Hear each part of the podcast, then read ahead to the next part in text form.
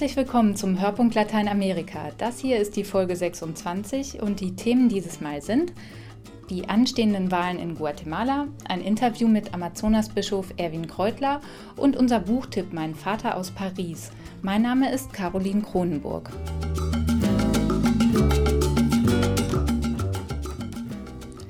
Es waren grausige Nachrichten aus Guatemala. Im Urwald des Petén wurden 27 Leichen gefunden. Sie waren gefesselt und gefoltert und nach ihrem Tod geköpft worden. Bei den Opfern handelt es sich um Saisonarbeiter einer Finca. So zynisch das klingt, für die Guatemalteken ist das schon Alltag. Mit über 6000 Morden allein im vergangenen Jahr weist das kleine zentralamerikanische Land mittlerweile eine der höchsten Gewaltraten der Welt auf. Das hat nicht nur etwas mit dem Drogenkrieg zu tun, der aus Mexiko herüberschwappt, sondern auch mit der gewalttätigen Vergangenheit. Im September wählen die Guatemalteken einen neuen Präsidenten und auch im Wahlkampf spielt das Thema Sicherheit eine zentrale Rolle. Ina Rotscheid mit den Hintergründen. In Guatemala 27 personas murieron asesinadas en Petén. 27 Menschen getötet, ihre Leichen enthauptet. Es war eines der schlimmsten Massaker in Guatemala seit dem Ende des Bürgerkrieges. Für die Menschen in dem zentralamerikanischen Land sind diese Gewaltexzesse fast schon grausamer Alltag. Jeden Tag titeln Tageszeitungen mit großformatigen Fotos von Mordopfern. Durchschnittlich sterben allein in der Hauptstadt täglich 17 Menschen gewaltsam, wie diese Angehörige erzählt. A mí en Guatemala me asesinaron a, a mi hermana Nancy. Meine Schwester Nancy haben sie getötet. Sie wurde am 1. Januar 2002 entführt.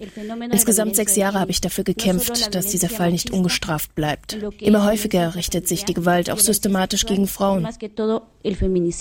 Mit mehr als 50 Morden je 100.000 Einwohner gehört Guatemala mittlerweile zu den Ländern mit den höchsten Tötungsraten weltweit.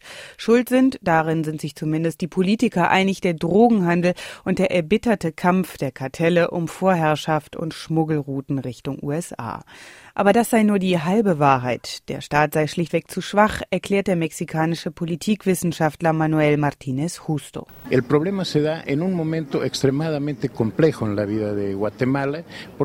Wir haben eine komplizierte Situation hier in Guatemala. Zum einen geht Mexiko vermehrt gegen die Drogenkartelle vor. Das verlagert das Problem weiter nach Süden zu uns. Zum anderen gibt es hier fast schon rechtsfreie Räume, in denen es der Staat und die Institutionen nicht mehr schaffen, die Situation zu kontrollieren. Es liegt aber auch an der ausgehöhlten Rechtsstaatlichkeit. Die Korruption zieht sich bis in die höchsten politischen Kreise und mit einer Aufklärungsquote bei Verbrechen von nur gut zwei Prozent herrscht in Guatemala faktisch Straflosigkeit. Am 11. September dieses Jahres wählen die Guatemalteken einen neuen Präsidenten und auch im Wahlkampf sind Gewalt und Sicherheit das beherrschende Thema. Vamos bien, patriotas. Guatemala habla y lo hace claro y fuerte. Ya no aguanta más. Quiero una Guatemala sin violencia. Una Guatemala en la que se pueda vivir en paz. Favorit ist derzeit Otto Pérez Molina von der Patriotischen Partei. In Umfragen erreicht er über 40 Prozent. Sein Versprechen mit einer Politik der harten Hand gegen das Verbrechen. Das Pikante, der Ex-General war bereits zu Zeiten des Bürgerkrieges Chef des militärischen Geheimdienstes. Seine militärischen Einheiten wurden für zahlreiche Massaker verantwortlich gemacht. Doch das will heute offenbar keiner mehr wissen, sagt Neri Rodenas, der Leiter des Menschenrechtsbüros der Erzdiözese in Guatemala-Stadt. La gente desconoce la historia. La gente no tiene una memoria histórica de lo que pasó en nuestro país. Die Menschen hier haben kein historisches Gedächtnis. Sie haben Verbrechen des Bürgerkrieges verdrängt. Für sie sind die Militärs heute diejenigen, die uns vor den Kommunisten bewahrt haben. Und darum glauben sie auch Ex-General Pérez Molina, wenn er verspricht, dass er das Gewaltproblem lösen wird.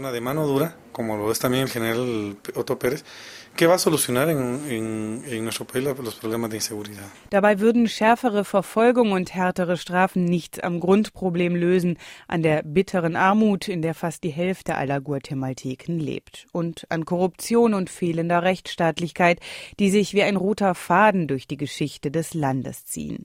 Dass sich daran durch die Wahlen etwas ändern wird, Daran glaubt Rodenas, wie so viele Guatemalteken, nicht. Normalerweise sind politische Parteien hier Seilschaften von Freunden, Politikern und Unternehmern, die nur die Interessen ihrer Verbündeten bedienen. Darum glauben wir auch nicht, dass die Vorschläge, die hier gemacht werden, dazu dienen, die Probleme Guatemalas zu lösen. Pero que también al final las propuestas políticas que vienen a darse no son propuestas políticas que vengan a solucionar los problemas de fondo de Guatemala. Das war Neri Rodenas im Beitrag von Ina Rotscheid.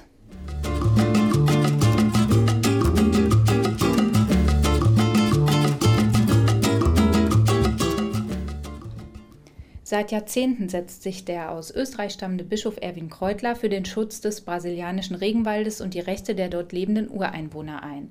1965 ging er zunächst als Missionar an den Fluss Xingu. Seit 30 Jahren leitet er nun die gleichnamige Prälatur. Außerdem ist er Präsident des Indianer-Missionsrates der brasilianischen Bischofskonferenz. Thomas Milz sprach mit Nobelpreisträger Erwin Kreutler über die Unterstützung von Adveniat und die Situation der Menschen in der Amazonasregion.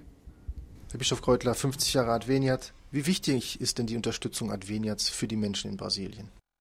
Adveniat hat die Geschichte Brasiliens der Kirche Brasiliens in den letzten 50 Jahren ganz eindeutig mitentschieden. Äh, viele Projekte, die hier in äh, Brasilien durchgeführt worden sind, wären absolut nicht möglich gewesen. Viele Initiativen, Pastoralinitiativen, die die Bischöfe genommen haben oder bestimmte Organisationen der Kirche genommen haben, wären absolut unmöglich gewesen. Wir sind sehr, sehr dankbar und hoffen, dass das weitergeht. Äh, mit einem, möchte ich fast sagen, mit einem besonderen Augenmerk auf Amazonien.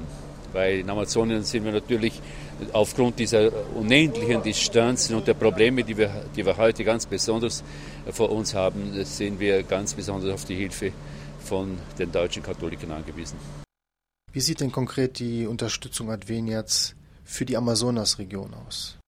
Konkret äh, dadurch, dass sie die Organisation beispielsweise SIMI, den äh, Indianermissionsrat unterstützt hat. Ich darf dabei sogar sagen, dass äh, ohne diese Unterstützung wäre unsere Indianermission, also die indigene Verlängerung sagen wir, der Bischofskonferenz gar nicht möglich.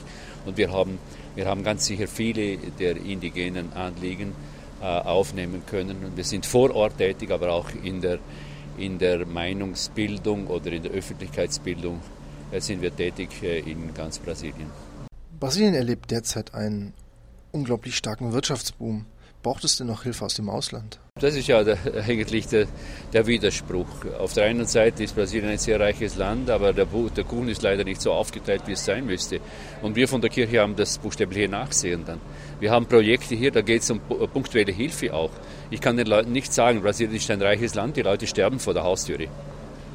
Das sind zwei ähm, besondere Aspekte. Auf der anderen Seite haben wir unendliche äh, Bodenschätze, unendlich möchte ich sagen, weil man weiß gar nicht, wie, wie lange die geschürft werden können, in den nächsten 200 Jahren ganz sicher.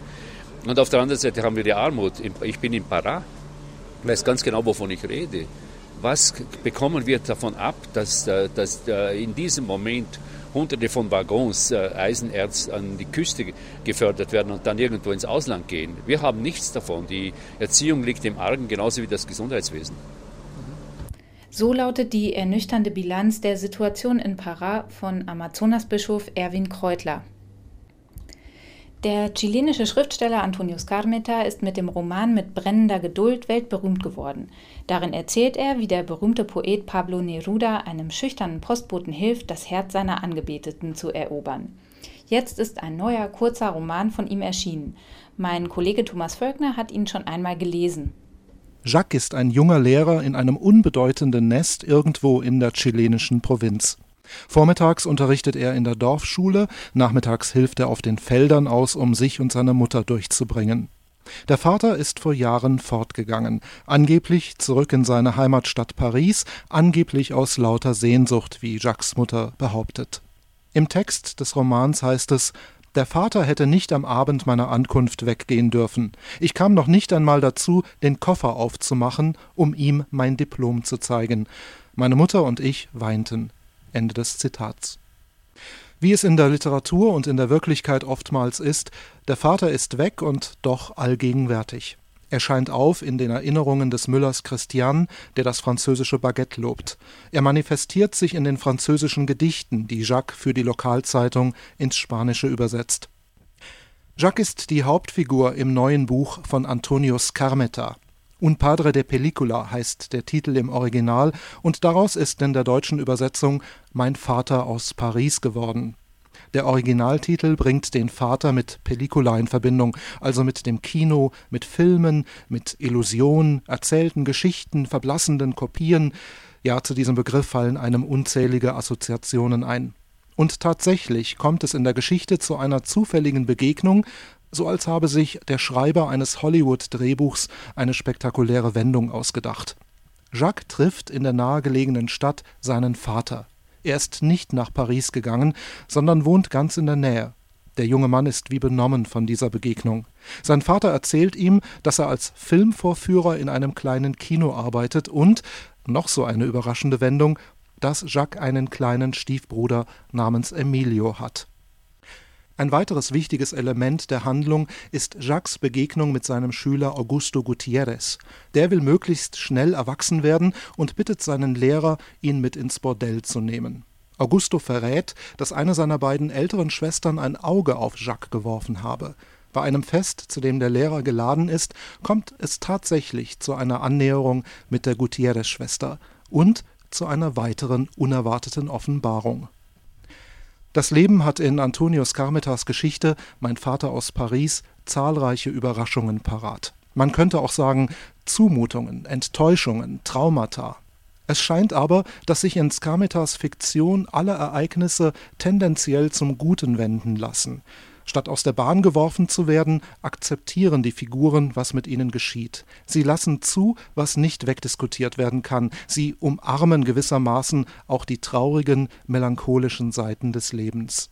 Es ist dieser in der Traurigkeit steckende, beinahe frohmachende Aspekt, der die ruhige, sinnliche Geschichte zu einer schönen Lektüre werden lässt. Antonius Carmeta, mein Vater aus Paris, ist erschienen im Graf Verlag. Das Bändchen von 96 Seiten Umfang kostet 14,99 Euro. Vielen Dank, Thomas Völkner, für den Buchtipp. Das war der Hörpunkt Lateinamerika für dieses Mal. Weiterführende Informationen und Hintergrundberichte gibt's unter blick.lateinamerika.de. Vielen Dank an Roman Krupp, Thomas Milz, Ina Rotscheid und Thomas Völkner für ihre Mitarbeit an dieser Folge. Mein Name ist Caroline Kronenburg. Tschüss